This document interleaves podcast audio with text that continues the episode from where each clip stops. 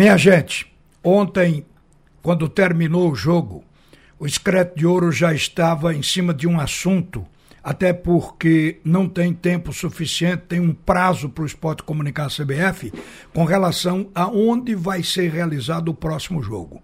Porque seguramente a arena é a saída para aumentar a arrecadação. E de lá para cá, o repórter João Vitor vem acompanhando a opinião da diretoria, fazendo pesquisa com o torcedor. Mas há poucos instantes, eu conversei com o presidente do clube, Yuri Romão, a respeito disso, se ele teria já definição para a gente anunciar agora. Mas ele ainda não tem. Porque se dependesse dele, seria na arena. Mas ele quer ouvir opiniões de dentro do clube e a torcida. Então veja o que é que acontece. Ele me contou de que o esporte se comprometeu com o elenco em dar uma premiação pela conquista, ou seja, pela classificação. E esta oferta do esporte foi a mais alta que o clube já fez até agora. Quer dizer, a premiação mais forte, mais alta que vai dar ao elenco de quantas já foram é, feitas anteriormente. Então, eu suponho, ele não quis dizer a cifra, que é muito dinheiro. E por isso ele disse que tinha programado lá atrás três jogos para a Arena, justamente para fazer o caixa para esse pagamento. E, e décimo terceiro também, férias, tudo isso, porque o esporte vai precisar de dinheiro. Então ele tinha programado três jogos: jogo contra o Náutico, contra o Cruzeiro e contra o Vasco. Contra o Náutico teve um evento, não pôde ser realizado na Arena. Contra o Cruzeiro também tinha evento na Arena, o esporte não pôde, já com o Vasco pode. Então ele perdeu duas oportunidades, quer dizer, esses três jogos estavam mais ou menos programados para a Arena. Ainda não oficializada a CBF, mas na cabeça da diretoria do esporte. Aí o presidente diz que está ainda agora à tarde ele, com Claudinei Oliveira e Augusto Carreras, que é o vice-presidente de futebol, e o técnico do time, para avaliar o gramado, porque está havendo uma competição de A2 lá. E nesse final de semana teve jogos lá. Então ele vai analisar o gramado da arena e que possivelmente até as 18 horas, ele falou que até antes das 18 horas ele já vai ter uma definição, porque precisa se antecipar para comunicar a CBF se for mudar de fato da Ilha do Retiro. E aí, a gente conversou sobre as contas. Por exemplo, ontem o público foi de 19.600 torcedores. Vocês sabem que a renda foi de 732.560, mas essa renda é bruta. O esporte aqui vai ficar com apenas 480 mil de 732, renda bruta, o esporte vai ficar entre 450 a 480 mil reais, o que vai ser a renda líquida do jogo de ontem. E a projeção na arena é para 40 mil torcedores. E a previsão de 2 milhões de renda. Reparem que isso sem alterar o ingresso. Vocês sabem qual foi o preço médio do ingresso ontem? O preço médio é tirado do ingresso mais barato e o mais caro. Então nós vamos falar do preço médio, que é o que conta na projeção do clube. O preço médio de ontem foi de 20 reais por pessoa, desses 19.600. 20 reais. Para que esse ingresso continue com esse valor de 20 reais, é preciso levar para a arena. Se ficar na ilha o presidente disse que não pode multiplicar a presença do torcedor, vai ter que multiplicar o dinheiro. Então, o ingresso, para poder atender a necessidade do esporte, ele precisa subir de 80 a 100 reais. E aí é que pega, porque tem muita gente se posicionando para que o jogo seja na ilha. A torcida, por exemplo, a grosso modo, sem uma pesquisa ainda, mas apenas com amostragem, a gente está vendo que o torcedor quer permanecer, mesmo que o ingresso vá para 100 reais na Ilha do Retiro. Agora, a pergunta é, e será que esse que diz que vai a 100 reais vai mesmo? Porque se botar 100 reais e não for, fura o tanque do esporte. Quer dizer, a arrecadação prevista para pagar a possibilidade de gratificação da subida para a primeira divisão, ela vai precisar ser inteirada, vai precisar ser completada. Então entendam que, se passar para a arena, o custo médio do ingresso continuará de 20 reais. Se ficar na ilha, vai ter que subir para 80 a 100 reais por ingresso.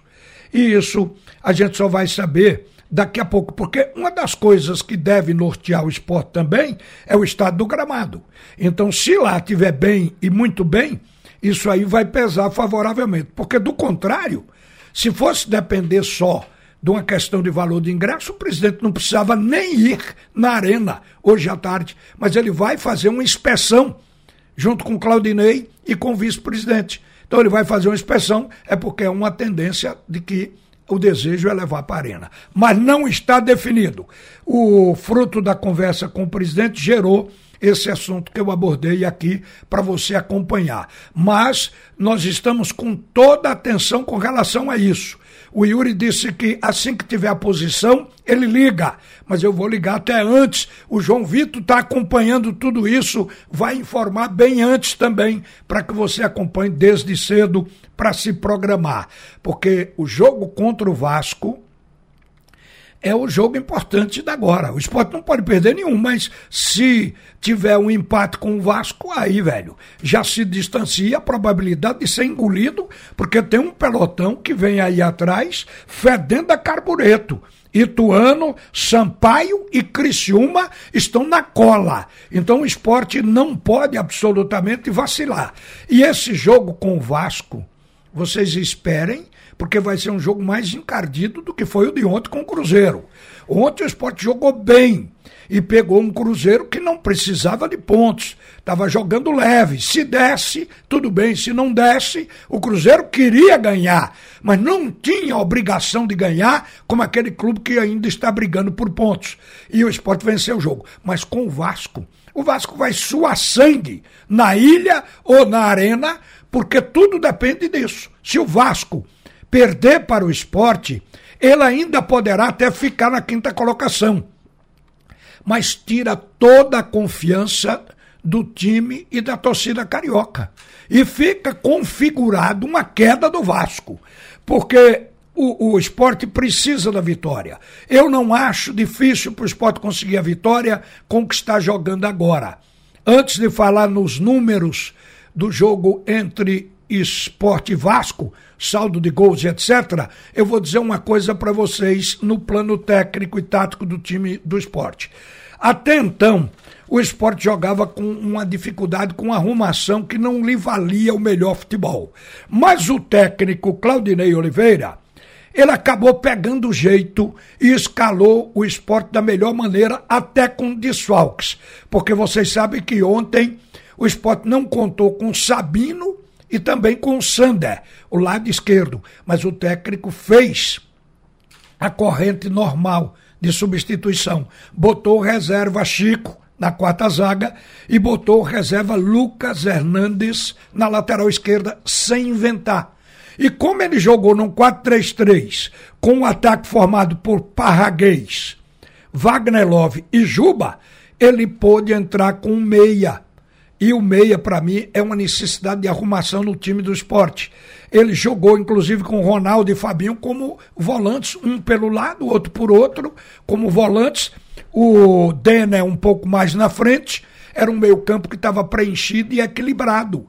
E o time do esporte pôde atacar, tendo em Juba e em Labandeira, dois jogadores que, ao perder a posse de bola, voltavam, formando uma segunda linha.